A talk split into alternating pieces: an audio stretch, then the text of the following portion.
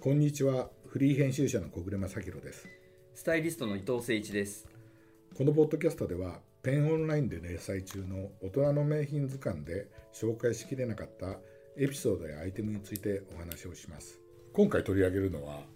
デニムシャツなんですけども、デニムシャツで取り上げるのは大好きですはい大好きですかはい。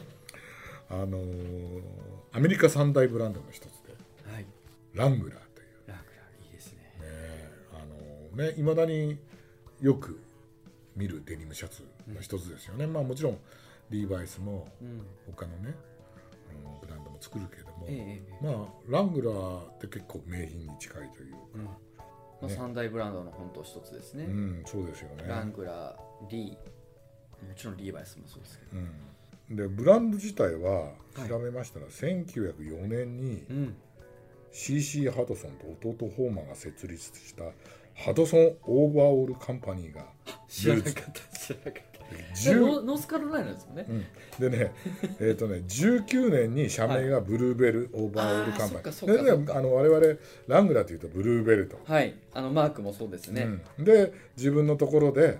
自社工場を設立して、う現在はラングラーというようなものになってて、でここ伊藤さん多分ご存知かもしれないですけど、はい。日本で最初にラングラーをやったのはバンなんですよね。えー、いや知らなかったです。意外と知られてないよね。いや知らなかったで。ですバンっはて早いんだよね。ない、んか早いですね。ねえであのーバンが、まあうん途中で70年代に倒産して、ええ。でその後ラングラージャパンってなるんですけどここに持ってきたのが今日お持ちいただいたのはすごいですね。クラシックブルーブスルース。あの、えー、と1984年に出したランその当時はラングラージャパンっていうところのあのもう貴カタログで重な貴もう重れなカタログですね。歴史から歴史からねわーっうとわすごい。 1904年から始まって、うんこう、ね、全部こう書いてあってでここのすごいところは、ええ伊藤さんもね先ほどおっしゃってましたけど、ロデオ弁っていうねはい。あの当時ウエスあのハリウッドでウエスタンウェアのデザインをはい。やってた、はい。デザイナーがロデオ弁っていでう、そうですね。この人が作ったパンツが、はい。13MWZ っていうね、はいはいはいあと 11MW っていうね、はいこれ名品と言われて名る品中の名品です、あの今でもねたまにこう復刻してね、うん。えーやってますけども僕ねなんかねすあの西部のあの牧場かなんかを取材した人の話聞いたことあるんですけど、え本当にねいまだに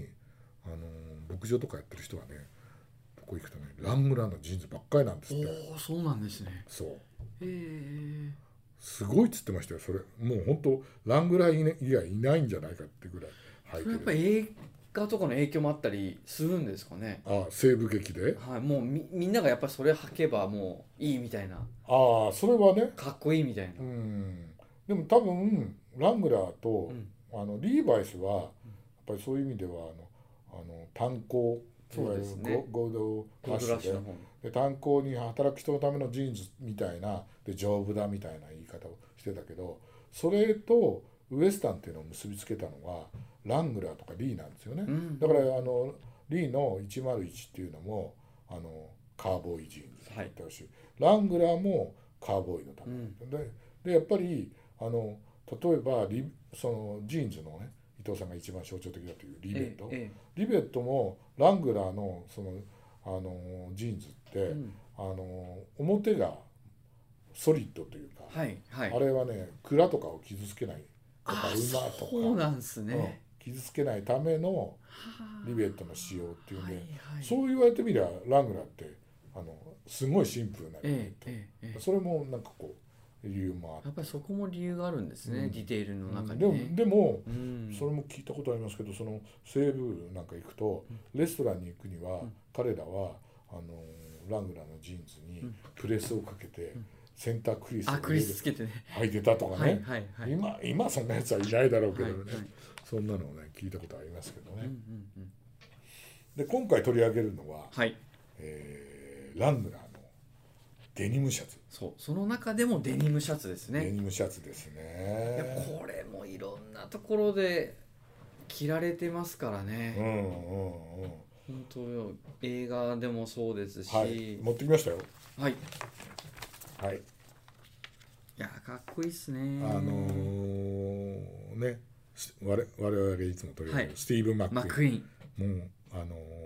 名品の中では第1回目の人物ですかそうらねあのねパンツはねうんリーバイスうんらしいんですけど、んシャツはデニムシャツでしかもね今とちょっとディテールポケットのディテールが違ってあみそうたいなだそうだいうような感じで、はいまああのえーねさっきも話に出ましたけどラングラーのじいちゃん愛したのはジョン・レノンで,、うん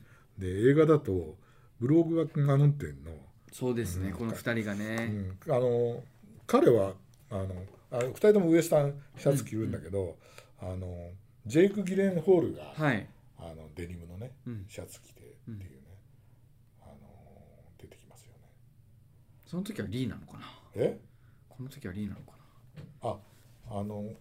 うんもう片方着てるのはリそうですよー。ね、うんうん、でもこあのジェイク・ギレンホールはね多あずっ分とねラングラーラングラーのラングラーデニムシャツ、ャツ着てますようね、ん、でララングラーのねデニムシャツっていうとあの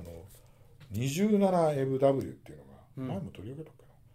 名品だって言われてええええええ1950年代に発表されたラングラーのデニム初のデニムシャツがうんうん、 27MW、うんで特徴的なのがあのダブルステッチ、でフラップ付きの胸ポケット、はいえーでここのデニムシャツっていうのが名品でドットボタンっていうのドットボタンねドットボタンでねそういうのが名この品ドットボタンがちょっとこうウエスタンな雰囲気もありますよねそうそうですねプラスなんかデニムシャツっていううね、んうんうんそうですよね。うんで、えー、と今回でも伊藤さんがうん借りていただいたのがその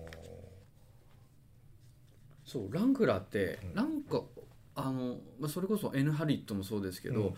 どっかこうファッションブランドと結びつきやすいというはははかよくコラボされていいてセレクトショップとコラボしたりとかはね、い、なんか他のデニムブランドではない、うんやっぱその発祥もあるかもしれないですけど、うんデニムのうん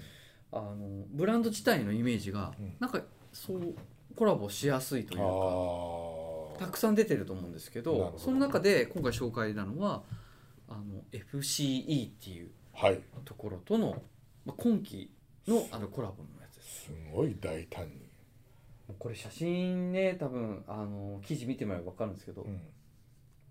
全部がビッグサイズになってるそパッチポケットフロントのパッチポケットから、もう渡りですかねう渡りもすごい、ねまあ、一時期あのビームスさんであのラリーバイスでワイドっていうのもやってましたけど今、今期ねこの春やっ今て期であれ、ええもうすすぐ完売しちゃったよね、はい、もうよ横に長いそうこれもほらシャツの7す個ごいねただドレープ感もすごいデニムシャツじゃあんまり考えなかった本当はインするんでうん、ですデニよムシャねツってそうですよねどちらかというとあこのれ少し着丈も長くアウターみたいにねアウターみたいに切れちゃうっていう中もそう切りっぱなしになっててすごいわこれだはからあのシャツをインじゃなくてアウトにしてドレープ感楽しんでもらったりとか、なんかねベースはねその名品の 27MW はいの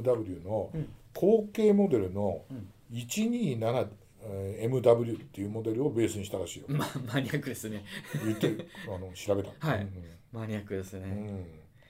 でももうほんと一番特徴的なのはもうこれ大きなポケットですよねこれがねすごいねだから完全デザインしてるデザインしてる一からデザインし直してるって単なるコラボじゃないねこれねそうなんですよだからうん襟元もこれあの元のネタのそのステッチが入りますはいね、はいはいはいカラーの部分、はい襟元の、はいこれももう本当に入らない、入らないんだコバステッチにしてるんだね、うんで